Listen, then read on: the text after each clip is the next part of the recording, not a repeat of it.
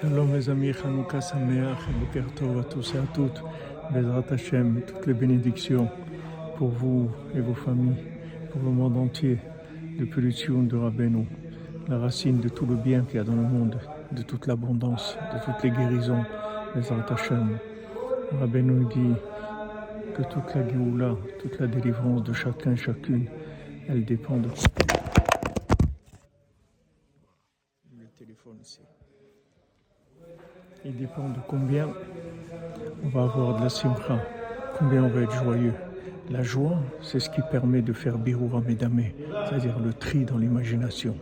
Plus on est joyeux, moins d'emprise de l'imagination. On arrive comme le cordonnier à voir le visage d'Hachem Mamash.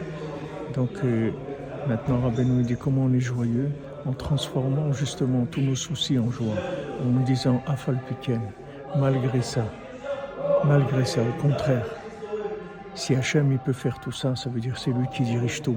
Et j'ai confiance en lui et que je sais que tout ce qu'il fait, c'est pour mon bien. Alors ça, ça me donne de la joie. Les Hachem, Shabbat Shalom, Tov, des bonnes nouvelles.